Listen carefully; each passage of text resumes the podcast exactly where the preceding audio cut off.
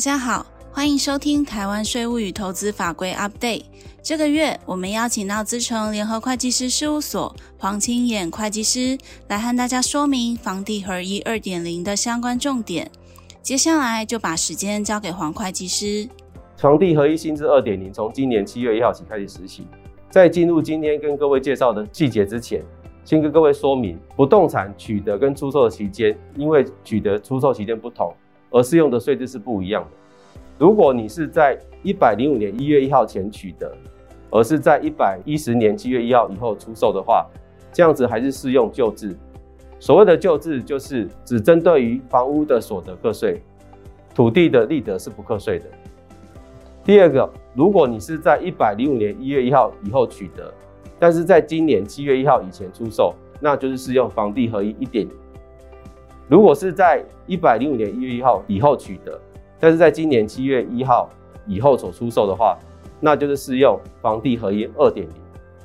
那房地合一不管是一点零还是二点零，主要的差别都是在于针对土地的所得要课征所谓的所得税。房地合一一点零跟二点零最主要的差别是在于对于短期持有的定义。一点零的定义是两年之内，二点零是五年。因为持有人的不同的身份，在不同的持有期间出售的话，所适用的税率是不一样的。那我们列举的个人、境内法人。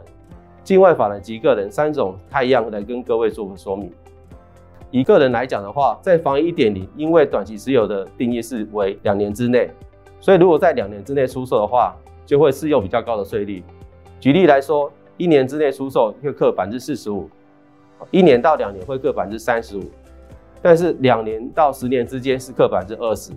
那持有十年以上的话，就会适用比较低的税率，就是课百分之十五。但是二点零的话，就会延长为是原本课四十五的税率，由一年改为是两年，两年到五年之内的税率从二十提升到百分之三十五，那之后的税率就不变。简单的来说，如果个人出售不动产要适用比较低的税率的话，可能持有期间有两年就延长为五年。第二个跟各位介绍的是境内法人的税率，那我们可以得知，在一点零的情况之下，不管是法人持有不动产持有期间为多久。都是适用百分之二十的税率，但是在二点零的情况之下，也跟个人一样导入了短期出售适用较高税率的机制。我们可以发现，境内法人跟个人的税率是一样，如果在两年内出售，一样是课百分之四十五的重税，两年到五年适用比较高的三十五趴的税率，但是五年以后的话就是课百分之二十。境内法人跟个人还有一点不同，在于境内法人并没有持有十年以上拥有百分之十五的优惠税率。最后跟各位介绍的是境外法人跟境外个人的税率，在一点零的情况之下，一年内出售是要课百分之四十五的重税，那超过一年的话是课百分之三十五。在二点零的情况之下，在两年内出售一样是课四十五趴的税率，那超过两年以上的话才是课百分之三十五。就如同上述所述，不管是任何身份去出售台湾的不动产，会依据你的持有期间是有不同的税率。那以下就会针对房地合一课征所得税作业申报要点，对于交易日跟取得日的定义跟各位做说明。交易日也就是出售日，原则上都是以完成所有权移转登记日为准，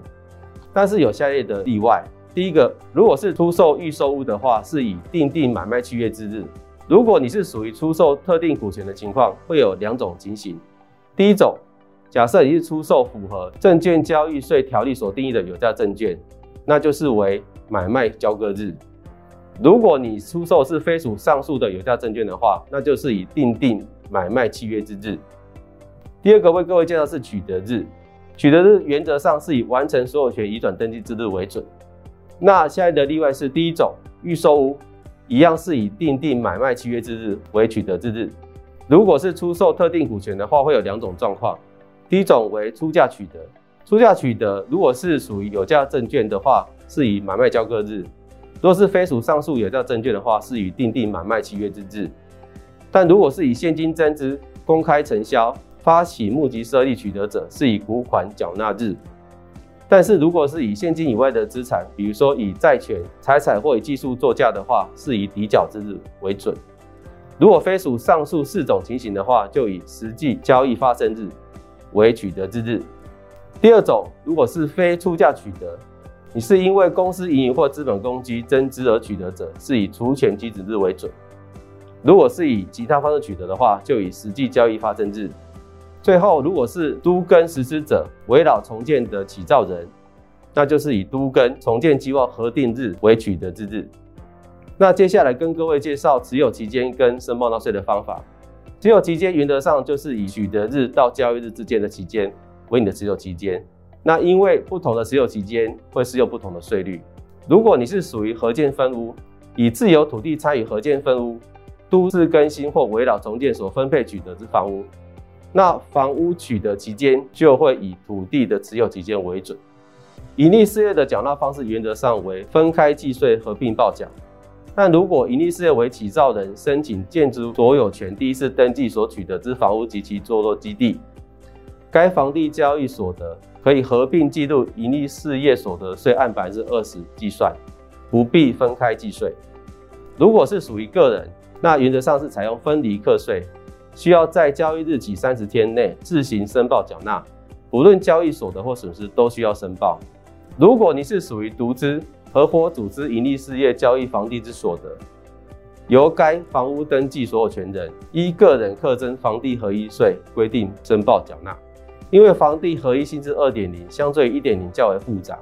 二点零特别将预售屋特定股权的交易也纳入课税范围。建议你在出售不动产之前，与专家讨论并寻求专业的建议。以上是这个月的台湾税务与投资法规 Update，谢谢大家的收听，我们下个月空中再见。